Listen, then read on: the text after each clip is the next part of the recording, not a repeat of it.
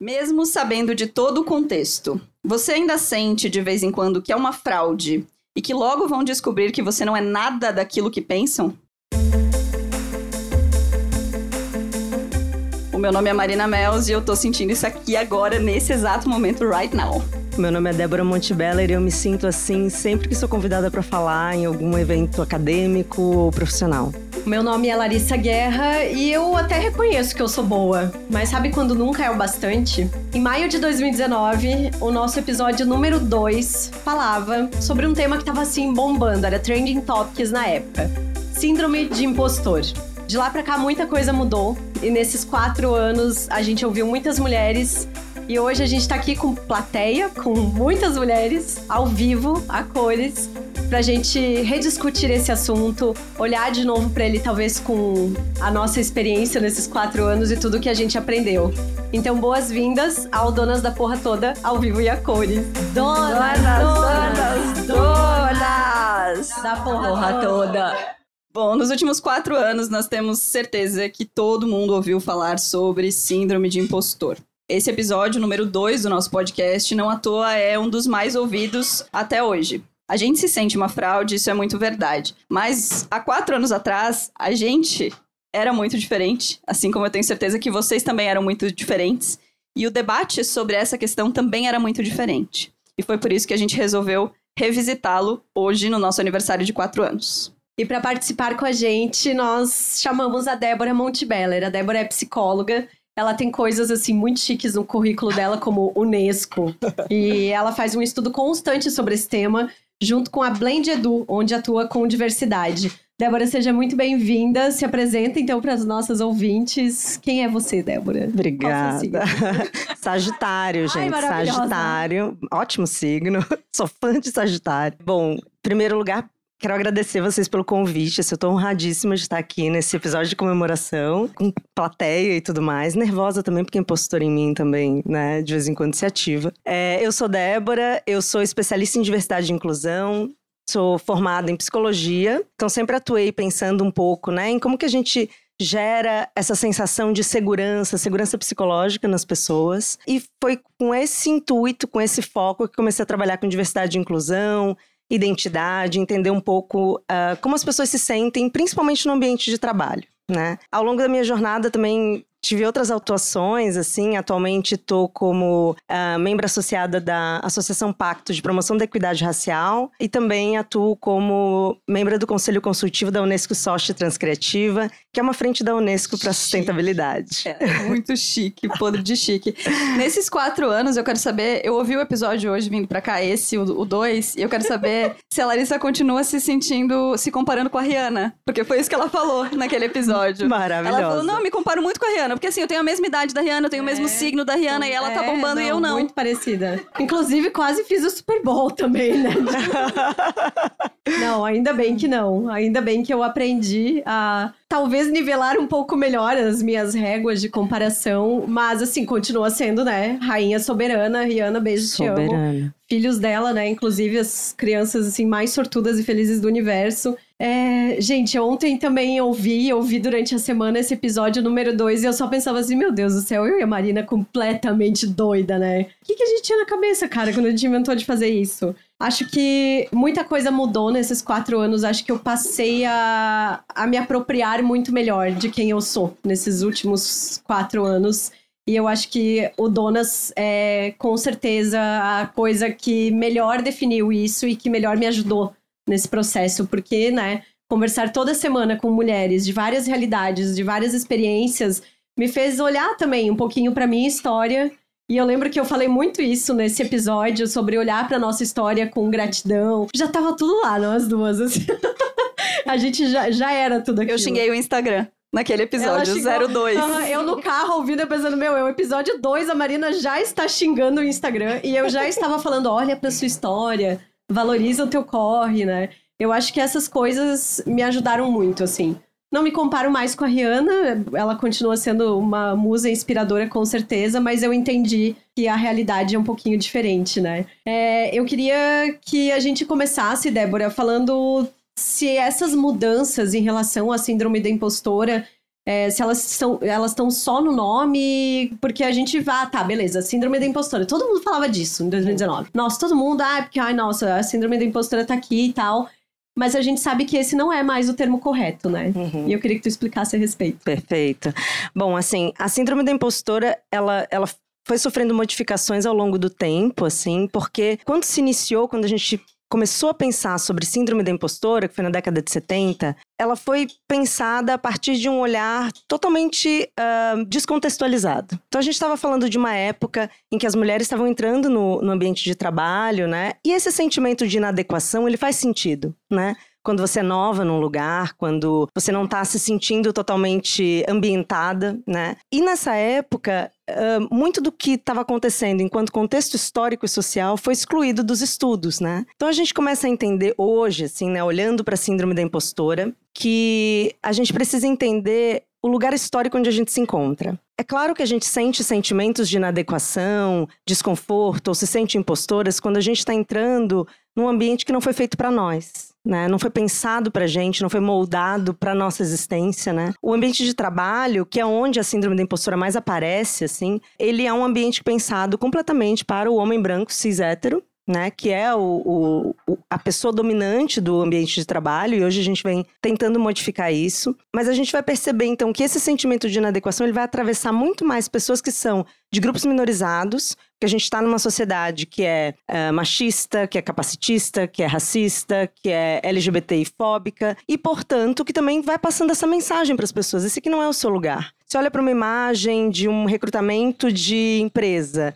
a maioria de nós não se vê representada ali. A gente vai olhar para uh, os sonhos ou o que, que as pessoas esperam de mulheres socialmente, né? Não é CEO de empresa, não é esse não é o lugar esperado para mulher. Então começou a se entender que a síndrome da impostura, na verdade, é uma resposta natural a uma mensagem que o mundo vem nos dizendo desde sempre. Então a gente é, começou a virar essa a virar esse, esse foco para não mais olhar para o indivíduo, ou seja, você tem que lidar com a sua síndrome da impostora, mas para olhar para o contexto. O contexto precisa se modificar para que a gente se sinta confortável e adequada nesses lugares, né? A gente precisa ter sistemas de liderança diferenciados, a gente precisa ter mais diversidade nos espaços, né? Porque senão, mais uma vez, a gente vai seguir não se vendo representado nesses lugares, né? E aí o nome que a gente usa agora para falar dessa, desse sentimento de inadequação, desse lugar em que a gente sente que vai ser descoberto a qualquer momento, uhum. mudou. Agora é fenômeno da impostora. Exatamente. Para entender que é um fenômeno social, ou seja, a gente vai modificar o nome também para tirar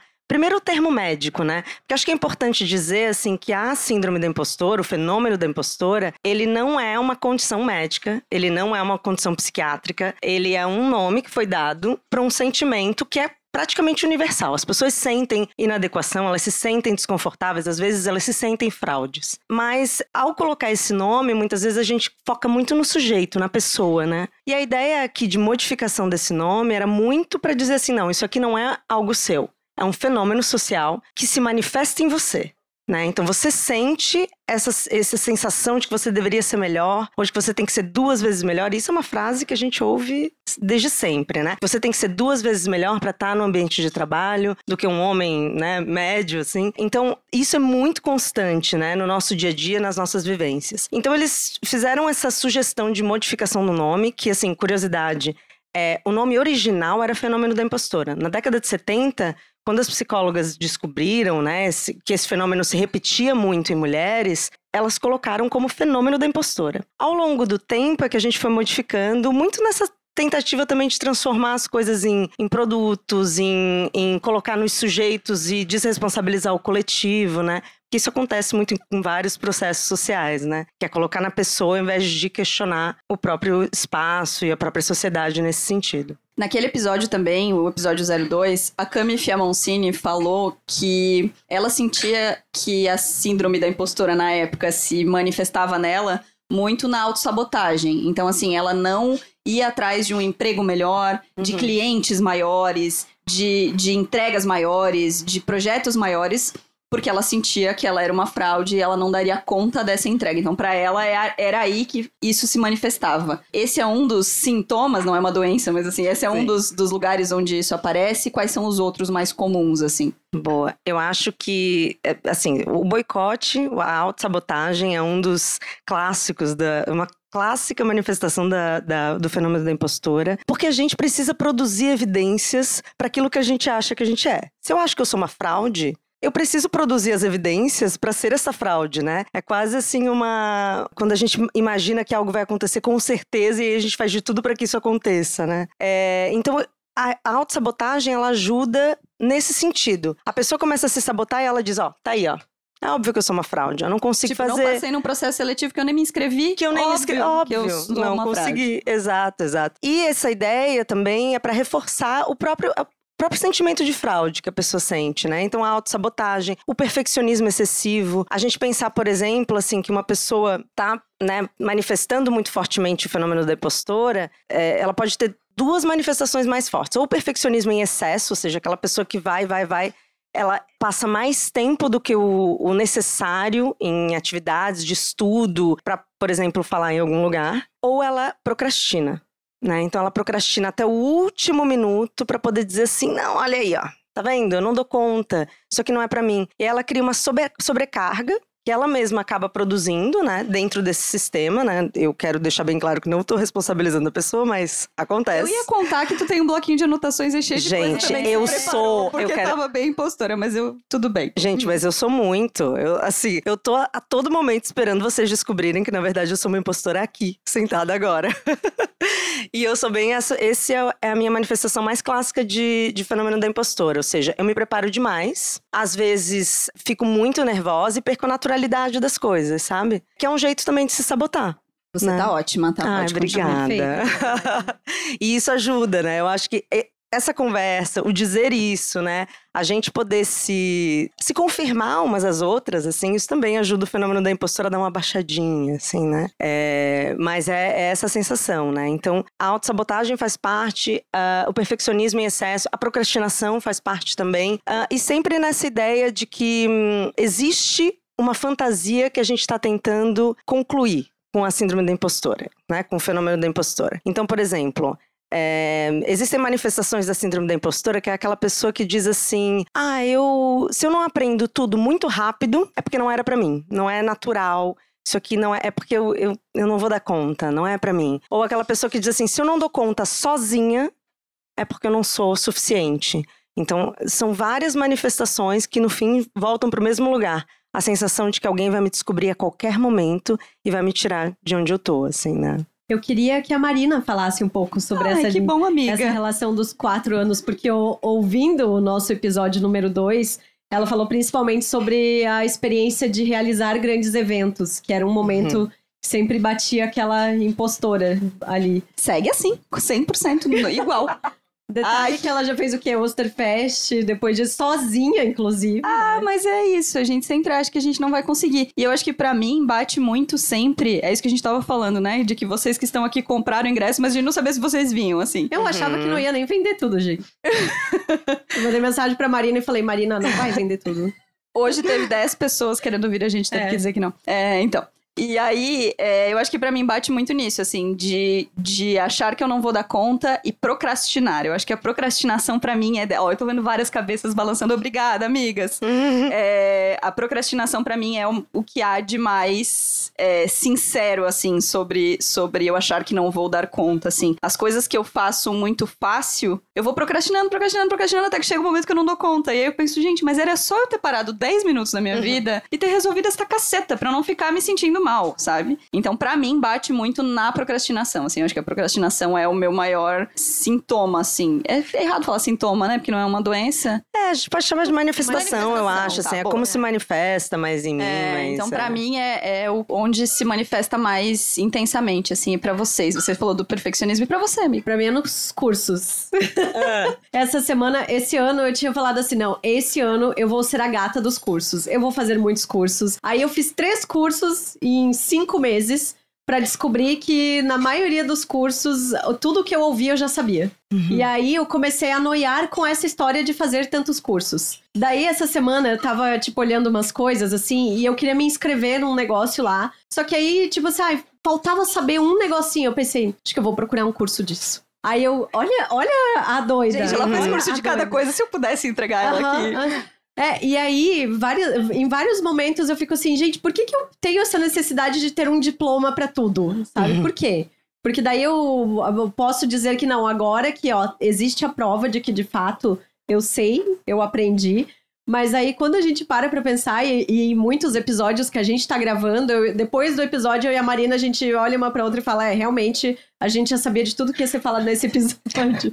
Porque é, bate uhum. muito isso, assim. Eu tenho muito. Esse é o meu momento de impostora, assim, de que eu uhum. nunca sei o suficiente. Mas também, por outro lado, hoje em dia eu percebo muito sobre todo esse sistema, que eu adoro reclamar dele, né? Uhum. Do quanto esse sistema nos poda, do quanto ele nos delimita, do quanto ele nos restringe na vida. Uhum. Quando eu olho, hoje eu tenho 35 anos, quando eu penso nas minhas possibilidades de carreira, eu sei que na profissão que eu tô hoje eu não posso envelhecer, por exemplo. Uhum. Enquanto um colega homem pode estar lá com 65 anos pintando cabelo, fazendo tudo, tá tudo certo, sabe? E, e ganhando muito bem para isso, né? Exatamente. Eu ia até comentar, assim, eu acho que tem uma, uma questão de que ah, o fenômeno da impostura ele vai aparecer muito, assim, né, em mulheres, em pessoas de grupos minorizados, porque é, a gente teve menos tempo nos espaços. Então, por exemplo, os homens estão no, no, ambiente de trabalho há muito mais tempo. Eles tiveram mais chances de errar ao longo do tempo. Quando a gente entrou no,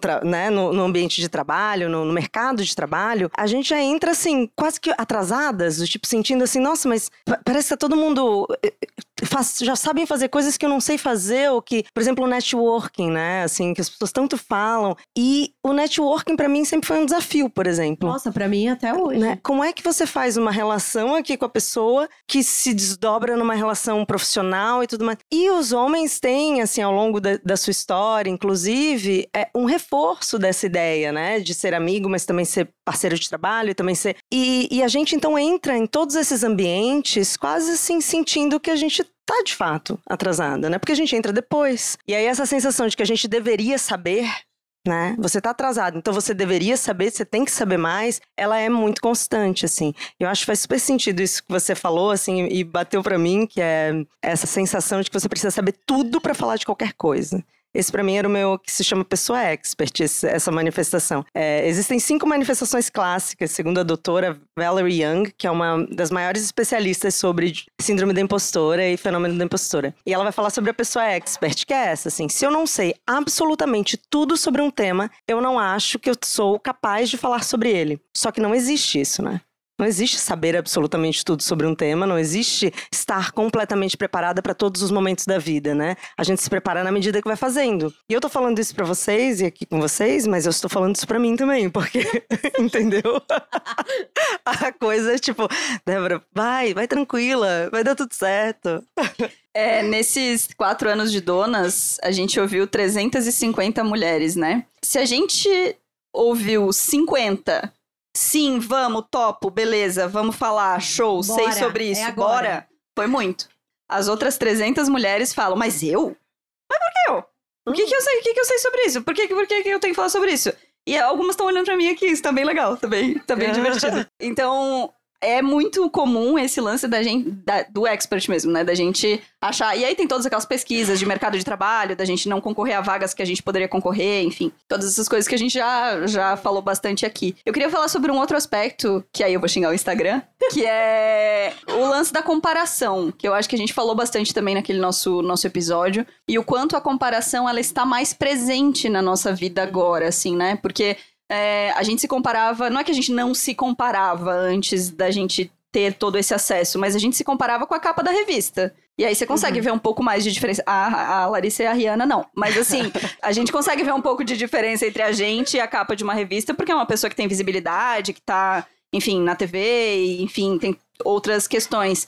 Mas com as redes sociais, a gente se compara o tempo inteiro com o vizinho, com a pessoa que a gente não conhece e segue, né? A gente no Donas, inclusive, de vez em quando a gente ouve A gente recebe mensagens de, de ouvintes falando assim, não, porque ai, é tão bom ver vocês estão, são tão bem resolvidas em relação a isso. Não. Então, como é que a comparação bate, assim? Ela, como é que ela acelera a síndrome de impostor e como é que a gente pode tentar minimizar esse efeito? A comparação, ela, principalmente hoje com as redes sociais, como você bem falou, assim, tem muito a ver com tá sempre olhando muito para fora, mas no nível Rihanna, assim, né? A gente tá. Inclusive, gente, será... virou termômetro. Virou, virou, assim, a, a, o ABNT, assim. A... É, tipo, nível Rihanna de comparação. Mas será que. Será que a Rihanna se sentiu impostora no dia do Super Bowl? Essa é uma pergunta interessante. É... Vamos ligar pra ela. Vamos dar uma perguntada, né? Mas é. Então, as redes sociais fazem isso, assim, essa sensação de que você pode se comparar o tempo inteiro com pessoas é, muito diferentes de você e que estão num estágio de vida muito diferente de você. Eu lembro uma vez que assim, trazendo um exemplo pessoal, né, que eu estava escrevendo meu trabalho, assim, de dissertação e tal, e é um processo muito intenso, né, de fazer mestrado e tal. E aí eu falei para minha professora assim, nossa, eu queria escrever com a facilidade de outra pessoa, assim. Ela falou, nossa, mas essa outra pessoa tem 20 anos de escrita acadêmica, né? Essa comparação que você fez realmente foi um pouco fora do escopo, assim, né? E aí eu parei para pensar que a gente precisa, e isso é um fato, assim, quando a gente está olhando e pensando em comparações, a gente precisa trazer essas comparações para mais perto, para pessoas mais reais. É impossível não se comparar. A gente está sempre numa tentativa de olhar para o lado, de entender, de a gente vive numa sociedade capitalista, neoliberal. A gente está sempre pensando o nosso valor pessoal atrelado a conquistas, né? E as redes sociais estão o tempo inteiro dizendo das conquistas de todo mundo, então você está sempre para trás, né? O LinkedIn, né? Ai, o LinkedIn, todo Desespero. mundo fez todos os cursos, todas as coisas. exato, exato, LinkedIn. E aí é a, a gente tentar trazer um pouco mais para perto essas comparações, tipo, pessoas que têm o mesmo tempo de trabalho que eu, pessoas que entraram ou que fazem, estão na mesma área que eu, né? E aí não usar a exceção como se fosse regra. Por exemplo, não, uma pessoa com 22 anos abriu uma empresa que está trilhardária. Mas ela, essa pessoa é uma exceção, né? Vamos olhar para quem você tem em volta, vamos admirar pessoas, né? Se inspirar em pessoas que a gente tem perto, assim, e ser generosas, assim, com a gente, né? Olhar e dizer, poxa, essas pessoas que tem aqui perto de mim são as pessoas com quem eu compartilho a vida é, em quem eu posso me inspirar e também dizer assim, não, e às vezes nem todo mundo é perfeito, as coisas acontecem para cada pessoa em um tempo diferente. Todas nós, todas nós aqui somos pessoas diferentes entre si, a gente precisa também abraçar essas diferenças, né? Senão a gente vive o tempo inteiro tentando entrar e se encaixar num ideal que, e todo mundo vai ficar igual, né? A gente vai homogeneizar todo mundo, assim, né? Perfeita. Ainda só para a gente terminar, então, esse bloco de conteúdo, é, a gente falou sobre essa questão da comparação, sobre gentileza, mas tem mais alguma coisa que a gente possa pensar sobre é, esse fenômeno da impostora, de talvez é, desconstruir um pouquinho isso, mesmo diante de todo esse cenário, porque assim, o meu, o meu, a minha questão é que eu queria tacar fogo em tudo, né? sim, Bom, sim. É isso, porque para mim a Fala do é capitalismo, é amiga. A Dani é tá ali, ela, ela veio de Jaraguá para te ouvir é, xingar o capitalismo. O capitalismo, é, gente. A, a, sensação que eu tenho é essa, de que eu vou morrer, sabe, nadando, nadando, nadando, enquanto eu vou continuar sendo a pessoa que tá ali tentando estudar, tentando crescer, mas que nunca vai ter, de fato, esse espaço reconhecido, assim. Uhum. E aí, como é que faz? Ah, pois é a pergunta de um milhão. fogo no patriarcado, fogo no capitalismo. Não, mas é, eu acho que a gente está vivendo um, momento social também muito efervescente nesse sentido, assim, de pensar essas questões. A gente tem falado mais disso. A gente tem trocado foco, né? Então, eu hoje em dia, eu, na medida em que eu tô me sentindo muito impostor em alguns lugares, eu também começo a avaliar o lugar onde eu tô. Primeiro, né? É, eu acho que tem uma série de coisas que a gente pode fazer individualmente, mas primeiro eu começo a avaliar o lugar onde eu estou, assim. Esse lugar é um lugar que me faz nutrir sentimentos de que eu não pertenço, de que eu não deveria estar aqui. O que nesse lugar me faz sentir assim, né? São as pessoas? Uh, é algo que está em mim, assim, que eu, que eu tô trazendo de outras vivências, de outra história, assim. É, então, acho que primeiro é isso, assim, a gente entender que não tem a ver com você, né? Não é você que tem, né, que tem ou que manifesta uma síndrome do impostor, um fenômeno do impostor. Na verdade, é algo que está sendo produzido o tempo inteiro, na medida em que você está aqui. Seria ótimo se a gente pudesse, né, começar do zero, mas a gente tem que trabalhar com o que a gente tem também, né? E nessa medida começar a pensar um pouco no que, que a gente pode fazer com a gente, né, nesses espaços. Bom, tô aqui, esse espaço ele não me faz sentir nutrida, ele me faz sentir impostor o tempo inteiro que, que eu preciso, né? Então, acho que é sempre interessante a gente buscar ter um entorno mais de maior segurança psicológica. Então, ter pessoas que você pode ligar para dizer assim: olha só, tô me sentindo uma impostora, eu acho que alguém vai me descobrir a qualquer momento. É, o que, que eu posso fazer?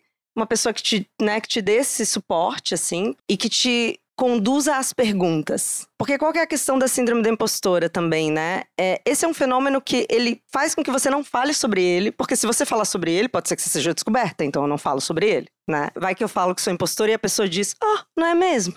É, impostora. É verdade, eu acabei de reparar que você é uma grande impostora. Mas a gente entender que a gente precisa ter alguém, ou ter pessoas com quem a gente possa trazer essas perguntas e dizer, ah, eu me sinto uma impostora. Por quê? Ah, por causa disso. Por quê? Ah, por causa disso. E, se, e aí levar essas perguntas até o seu cenário catastrófico. Por exemplo, se realmente tudo der errado, você não for uma pessoa que escreve bem, você não. O que, que vai acontecer? Bom, eu talvez não possa mais trabalhar com essa coisa. Bom, daí e o que vai acontecer daí, né? Então, você poder falar sobre isso até esgotar esse assunto, né? Terapia ajuda muito, claro, né? Eu sou psicóloga, então eu tô sempre recomendando, façam terapia. Mas é, acho que ajuda muito também. Ter pessoas que sejam uh, mentoras também pode ajudar, no sentido de pensar alguém que teve uma trajetória profissional que você admira e que você pode falar com essa pessoa e ela também vai te dizer: eu também me sinto assim, também me sinto impostora e etc, né? E a gente poder também, de novo, olhar para si e trazer generosidade para esse processo. E olhar para fora com um olhar crítico, do tipo, capitalismo e patriarcado, né, gente? Mais do mesmo, assim. tipo, e se você sugere que as pessoas façam o quê? Como você lida? Eu sugiro que vá tomar uma água, né? que mande mensagem para uma amiga. Eu não vou expor ainda uma amiga. né? Eu não vou expor ainda uma amiga é... Só porque essa semana eu mandei mensagem pra ela dizendo, amiga, me elogia. Não, eu mandei. Eu mandei do nada um elogio pra ela. Mandei, amiga, você é muito maravilhosa. E ela assim, não, porque eu tô me sentindo péssima, porque. Aí a gente entendeu que estávamos as duas na TPI. Além de toda a, a, síndrome da impostora, ainda tinha toda um, uma questão hormonal seríssima ali acontecendo, né? Acho que eu, eu tento observar isso, assim. Uhum. Períodos do ciclo, né? Porque quando eu, tô fértil, eu tô megalomaníaca. Daí é tipo assim, aí eu ria. Quem é Rihanna? Quem é? Rihanna Mas, se inspira em mim. É, eu acho que hoje em dia eu tenho feito muito esse exercício de olhar para esse contexto social no qual eu estou inserida, olhar para a realidade geral e conversar com outras mulheres nesses momentos me ajuda muito e qualquer coisa liga pra terapia, né? Porque uhum. calibragem de nóia é sempre gostoso, assim, né? Calibragem de nóia é Calibragem excelente. de nóia. Eu acho que tem uma coisa que, das, que vocês duas falaram que combina nesse momento, assim, que combina nesses quatro anos de donas, que é a gente falar sobre isso. Cara, é muito difícil falar sobre isso. É muito difícil a gente é, mandar uma mensagem pra uma amiga e dizer me elogia. É muito difícil a gente conseguir expor que a gente tá frágil ou olhar para uma vaga de trabalho e entender que a gente conseguiria eh, estar naquela vaga de trabalho tranquilamente. A gente nunca está no tranquilamente. O tranquilamente parece que para a gente não vai chegar nunca. Né? Que é assim, não, eu tranquilamente consigo, eu tranquilamente entrego, eu tranquilamente faço. Então, eu acho que falar sobre isso de todas as coisas, de olhar para si, óbvio, terapia, assim, mas eu acho que de todas as coisas falar sobre isso, assim, sabe? Entender que às vezes você vai dar uma choradinha e tá tudo certo, e às vezes você vai se sentir mal também e tá tudo certo. Entender que acho que a gente tem uma visão de autoestima de que ela é perene, né? Assim, de que a gente tem que estar tá sempre se sentindo bem, de que ela não vai ter uma oscilação assim, que às vezes é hormonal, às vezes é do momento de vida, enfim. Então, eu acho que admitir é o primeiro passo para mudar, assim, e, e se questionar sobre isso. Feito? Feito. Ai, gente. Então. Ai, meu Deus. O nosso mesa de bar, para quem ouve o Donas, vai ser um pouco diferente. A gente vai pedir para que quem se sentir confortável, quem quiser, contribua. Conte um caso, fale alguma coisa sobre isso, pergunte. Então, se alguém se sentir confortável para conversar, senão a gente vai Não, a gente vai fazer chamada. Ai, amiga, eu não tava assim. É ótimo, porque tem. Na verdade, o que a gente podia fazer é assim: se as pessoas não falarem, ainda bem que a Andrade vai falar, porque a Andrade é maravilhosa. Se vocês não falarem, tem várias amigas nossas aqui. A gente vai começar a contar os casos de vocês. Vai ser ótimo. ah, expondo Andrade, as amigas.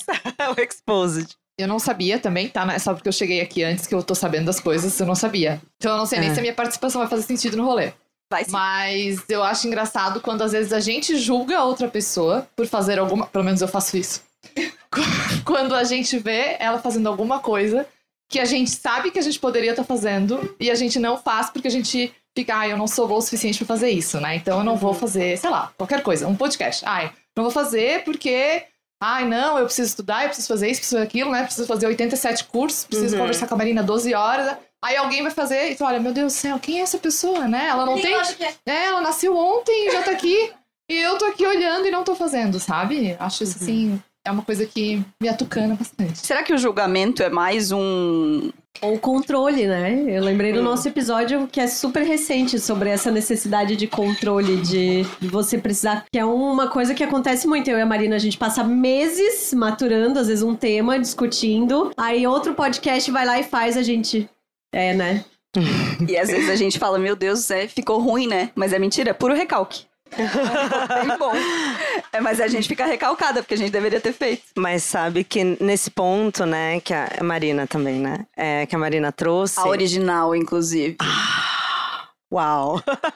Marina, a primeira. Eu acho que tem o próprio processo, né, de olhar para uma outra pessoa é, e dizer assim: ah, essa pessoa, eu, eu poderia estar tá fazendo isso ali. Ele é projetivo, né? Porque você também tem medo que no momento em que você estiver lá, alguém olhe para você e pense exatamente aquilo que você pensou naquela hora, né? Então, eu acho também que às vezes passa por a, a gente distribuir essa generosidade até com as outras pessoas. No sentido assim, de olhar e dizer. Bom, aquela pessoa tá lá fazendo, que, que, bom, faz lá. Feliz por você, assim. Para que a gente consiga uh, nutrir na gente essa ideia de que quando a gente estiver lá, as pessoas também vão estar tá incentivando, né? Porque o medo da exposição, o medo de estar tá na frente de um público, o medo de. É o medo dos pensamentos que a gente tem muitas vezes quando a gente está vendo pessoas se expor, né? Nesse lugar. Então eu acho que é importante também a gente. Muito do que a gente faz é treino. Né? A gente se treinar para ter esse olhar generoso com as pessoas, para que a gente se sinta mais à vontade nos lugares e sinta que a gente vai receber olhares mais generosos, assim. Isso é muito comum. A sociedade capitalista, de novo, vamos voltar para isso, é, faz a gente pensar isso o tempo inteiro, né? De que, ah, é, existia alguém melhor, poderia ter alguém melhor, alguém melhor podia estar tá fazendo isso. É, só que isso reverte pra gente, né? E é tóxico pra gente, no sentido de que a gente também pensa, bom, se existe alguém melhor para aquela pessoa, provavelmente existe alguém melhor para estar tá no meu lugar também, né? Oi. Oi. Eu adorei esse episódio, já tô recomendando para todas as pessoas. Meu nome é Marta, eu sou ginecologista das gurias. e, e uma das vozes das donas da postura. que foi convidada para o Donos. É, quando vocês falaram sobre isso ser um fenômeno social, a gente talvez precise propor outras réguas uhum. para medir as coisas. Se a gente está num lugar em que as réguas são masculinas, cis, hétero, europeias, a gente sempre vai estar em desvantagem, porque a gente, né? Não é. A gente não se encaixa nesses lugares. A minha professora do mestrado, a minha professora, a minha orientadora do mestrado, é uma feminista marxista chamada Ilse Zirbel. E eu amei essa mulher porque ela foi dar uma aula no mestrado sobre uma coisa que eu já nem me lembro mais, porque eu só ouvi ela dizendo. Em todos os lugares, as mulheres sempre acham que a voz delas não interessa, ou que elas precisam ser extremamente melhores para ser ouvidas minimamente. E aí o que, que acontece? Quando a gente está no ambiente acadêmico, quais são as vozes que a gente ouve? As que falam mais e que estão um pouco se lixando para o que estão dizendo e que vão ser mais acolhidas ou que estão né, menos preocupadas do que a gente. Então, a proposta dela, inclusive acadêmica, era que a gente deveria criar um outro jeito de fazer ciência que uhum. fosse mais confortável para as mulheres, para elas frequentarem esse ambiente. Perfeito. Eu vou. É, eu acho super importante, assim, né? Esse olhar da gente pensar que os próprios ambientes precisam ser modificados, né? Acho que desde o início, assim, para mim, essa é a questão. A gente precisa entender que hum, a gente está sempre se medindo por essa régua masculina, eurocêntrica, branca, cis, hétero, né? E ela muitas vezes não nos cabe. E a gente está o tempo inteiro nos lugares ou nos ambientes, assim. Eu tenho, né? Eu trabalho muito no mundo corporativo, onde às vezes a gente está falando. Tem coisa, né? Eu tenho algo a dizer, vou dizer, né? Que já é um processo assim, gente, para levantar uma mão numa reunião, vou começar a falar aqui um negócio, já é um processo. Quando você tá no meio da fala, alguém interrompe, pá, acabou. Né? E aí, ao invés da gente olhar para o ambiente e dizer assim, bom, esse ambiente é um ambiente tóxico, ruim, né? né? Muitas vezes a gente olha, coloca essa régua como a régua e diz assim, bom, de certo não tinha coisas interessantes a dizer, né? Então, acho que a gente precisa pensar os ambientes de uma maneira mais diversa, de fato, né? Porque isso acontece com pessoas de todos os outros grupos que não homem branco, cis, hétero, né? Acontece com todo mundo, né? E na medida em que a gente está tendo ambientes acadêmicos, ambientes corporativos cada vez mais diversos, a gente está vendo que essa régua, ela tá ficando antiquada, ela tá ficando cafona, assim. A gente precisa começar a movimentar, porque a gente também tem que entender que a criatividade sai de um outro lugar. A criatividade, a gente tem heterogeneidade num lugar, é a gente olhar aqui, ter pessoas diferentes, a gente tá juntas aqui pensando de formas é, fora da casa caixa, né? Porque senão a gente está sempre nos fazendo mais do mesmo, dos mesmos jeitos, para as mesmas pessoas, com as mesmas pessoas, né? Oba! Adoro! E uma do lado da outra ainda, amei. Eu acho que se eu puder contribuir, assim, uma das questões que vocês comentaram, né? Eu sou Dani Sagaz, prazer. Acho que um dos pontos que tem me ajudado muito nesses últimos dois anos é literalmente fazer ao final do meu dia uma lista com pelo menos três coisas das quais eu super me orgulho. Porque se a gente fica de fato, né, tentando esperar, sei lá, um ano para fazer essa avaliação, espera só as avaliações que são mais corporativas, ou espera de fato algum feedback das pessoas, a gente se frustra. Pode ter certeza. E para mim, eu acho que uma das questões aí que tem me ajudado bastante é fazer esse checklist, assim, e depois, ao final do dia, dizer, putz, eu fui foda nisso aqui, sabe? E às vezes é uma coisa muito simples, né? Às vezes é uma coisa ter dado conta de ter me alimentado bem, ter ido treinar mesmo não podendo. Ter, ter... arrumado a cama, que seja. Uhum. É, sabe? É, às vezes, uma grande coisa, né? Baita, Dani, obrigada. Total. Falando sobre, digamos assim, a dificuldade que a gente tem hoje de participar de um mundo machista. Eu trabalhei nove anos na, na área automobilística. Trabalhei nove anos na Volkswagen. E você trabalhava com clientes que tinham vários perfis. Ele tinha o perfil emocional, tinha o perfil estético ou tinha o perfil tecnológico. Enquanto você pegava um cliente que era muito técnico e que você é, esmiuçava detalhes sobre o que é um torque, o que é um CV de potência, o que é uma plataforma, o que é uma distância entre eixos, essas coisas todas. Às vezes você não percebia o respeito, assim, sabe, que você deveria ter. E dentro desse mundo, eu lutei bastante, assim, sabe? Eu sentia a necessidade de fazer todos os cursos possíveis que a Volkswagen oferecia. Eu sentia a necessidade de ler um manual, quem hoje compra um carro e lê um manual? Eu nunca tive um carro zero, gente. Nem me vejo tendo. Mas eu li vários manuais. E a gente falava sobre isso, sobre toda essa parte que é, digamos assim, do homem. O papel do homem. De calibrar um pneu, de saber trocar um pneu, saber onde é que tá. Saber as informações de um painel, né? Todas essas coisas. E depois, assim, de um tempo, depois de nove anos estando ali, e ajudando os meus colegas masculinos que num momento de fazer uma entrega técnica ou qualquer coisa nesse sentido não sabiam. E eu pensei assim, gente, o que, que eu tô fazendo aqui? Sabe? E naquele momento eu disse, não, chega. Uhum. Eu sou uma peça que eu supro a necessidade de outros ali que não correram atrás do que eu corri. Então, o meu conhecimento, claro que conhecimento é uma coisa que você só tem validade se você entrega para outra pessoa, se você, né, se você propaga esse conhecimento.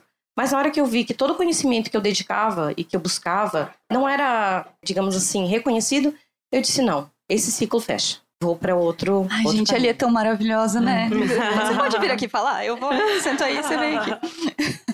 É muito louco isso de se perceber, né, Lia? Tipo, não, eu, eu já que sei mais do que essa galera aqui e, né? E não é o fato de saber. Eu sempre fui muito como a Larissa, sabe? Eu preciso saber, sabe? Adoro aventureira, sabe? Essas coisas assim. Se alguém perguntar, eh, quando alguém me pergunta, ai, Lia, qual é a tua formação? O que, que tu sabe fazer? Ai, gente, de formação. Tudo. Meu Deus, ali ela sabe fazer tudo. Ela sabe fazer tudo. tudo. Ah, de formação eu comecei, eu sou enfermeira, eu sou gastrônoma junto com a Larissa. Hoje eu sou artesã, gente, cuido dos desfiles de Natal das decorações da Vila Germânica. Só isso. E Só. ela tem tá, a mas, pachorra uh -huh. de dizer. Não, que... mas a gente, eu sinto que muitas vezes não é o suficiente. Uhum. Não é o suficiente, sabe?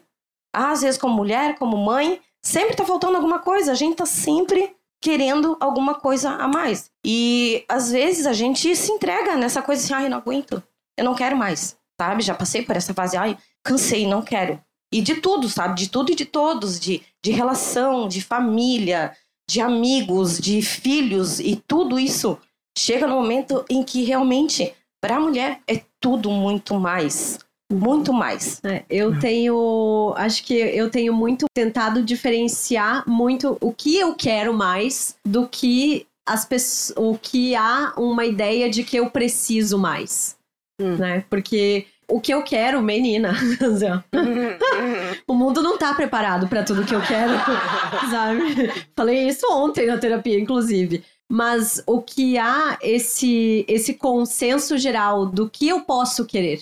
O que, que eu posso querer? E aí é o que entra a questão uhum. da impostora para mim. Tu pode querer só chegar até aqui, querida. Aqui, tu já não pode. Uhum. Porque aqui pertence ao clube da, da broderagem, do bolinha, dos amigão aqui, ó, oh, caramba, é. não sei o quê. É isso. O clássico é teto de vidro. Que eu tenho o tempo inteiro, sabe? Uhum. Não, e é esse clássico teto de vidro, assim, né? A gente chega, você pode vir até aqui. Depois daqui tem uma, uma barreira invisível que é realmente só para um clube muito exclusivo de pessoas, assim, né? Mas achei muito interessante o que a Lia, né, falou, que é de dessa questão também da economia do cuidado, né? Que a gente, a, a mulher, ela inclusive tem essa sobrecarga, né? Ela tem que estar tá fazendo tudo muito bem em todos os âmbitos da vida. Porque também, assim, a medida de sucesso para a mulher é o relacionamento, a família nuclear, isso, né? Então, é, tudo isso é mais uma carga, né? Então, você tá tendo que ser a melhor no seu trabalho para não ter o respaldo, né? Porque você estava ali lendo o manual, mas com certeza não era tão respaldada quanto se um, um, cara falasse a mesma coisa que você tinha acabado de ler. E aí tem toda uma questão de que você precisa estar o tempo inteiro também fazendo bem outras questões, né? Fazendo bem o cuidado com a casa, fazendo bem o cuidado com a relação, o corpo com também. o corpo, com o envelhecimento, com se a raiz do cabelo tá, é, é, tanta exigência assim que a gente vê que são obstáculos que são colocados. A minha, eu, eu sempre brinco assim, isso é projeto, né, gente? Isso é projeto. É um projeto de impedir que a gente chegue lá, assim, porque é tanto é, é tanto, tanta exigência sobre tudo que a gente faz, né? Sobre corpo, sobre pele, sobre eh, tudo, skincare e tal, tanta coisa. E tudo isso tem que estar sendo feito tão bem que é claro que em algum momento a gente sente assim, tipo, ah, não tô fazendo nada bem, ou nada tá dando certo, ou nada, né? Essa sensação de que você, em todas as esferas da vida, porque eu acho que isso é um ponto importante, o fenômeno da impostora, ele pode aparecer em esferas pessoais de vida, né? A própria sensação de que ninguém vem, né? Eu tenho muito essa sensação em festas de aniversário, gente, todo ano. Eu tenho 36 anos, eu faço festa todo ano. A tá? sagitariana. A sagitariana faz festa, né? É, que começa meio-dia, vai até, né? Nunca se sabe. Todo ano, eu tô com meu companheiro que não me deixa mentir, eu falo assim: ninguém vem. ninguém vem, Felipe, eu acho que é isso. As pessoas. É, não, as pessoas. Ah, algumas pessoas vão vir, né, amor? Tipo, a tua mãe. Ele falou. Tua mãe, tuas amigas. A sensação de que as pessoas não vão vir, ou que né? Inclusive na troca de afetos com as pessoas, né? Daqui a pouco vão me descobrir, vão acabar não vindo. Tudo isso vai nos atravessando muito, né? Então é uma vida que acaba trazendo muita essa, essa carga mental, né, que a gente fala, que é uma carga mental que as mulheres são constantemente submetidas, assim, e que a gente precisa ter um olhar crítico também, né? Olhar e dizer, não, mas calma, ninguém vem. Não. Minha mãe, Minha mãe vai Minha mãe, inclusive, veio, tá? Veio, trouxe amigas. E acho que isso é muito legal também. A gente vê as nossas mães e as pessoas que estão próximas a gente, absolutamente inspiradoras, você sabe que eu te amo, trazendo amigas, sabe? Conversando sobre isso, porque esses sentimentos eles acontecem durante a vida inteira em vários uhum. lugares assim então é, de toda essa nossa conversa eu acho que o que fica muito é isso é que a gente precisa conversar sobre para aprender com a Dani a fazer a listinha para aprender com a Lia a olhar para sua história, sabe? Para aprender com a Marina a olhar com generosidade para outras pessoas, com a Marta olhar para quem que a gente está estudando, para se comparar menos e a gente poder construir esse ambiente, né? Como elas uhum. vieram. Eu ainda fala, não acredito. É, é vieram. O esquema de pirâmide, ele é uma estratégia de sobrevivência. é, mas é sério, gente, é uma estratégia é, é assim, se a gente não pode destruir o capitalismo neste momento, a gente precisa de certa forma planejar e é. hackear, que é uma, um termo que eu detesto, assim, vamos hackear o sistema. Temos que hackear de certa forma e se proteger. Uhum, Porque é isso, é isso perfeito. que eles fazem. Então a gente também tem que fazer. Uhum, É isso. Perfeito. Débora, muito obrigada. Você Ai, é gente, perfeita. que Você honra. Muito, muito, muito bem. Você arrasou. Não Obrigada. fique impostora. obrigada por essa nossa conversa. E a gente se vê na semana que vem. Obrigada, gente. Maravilhosa. Até logo.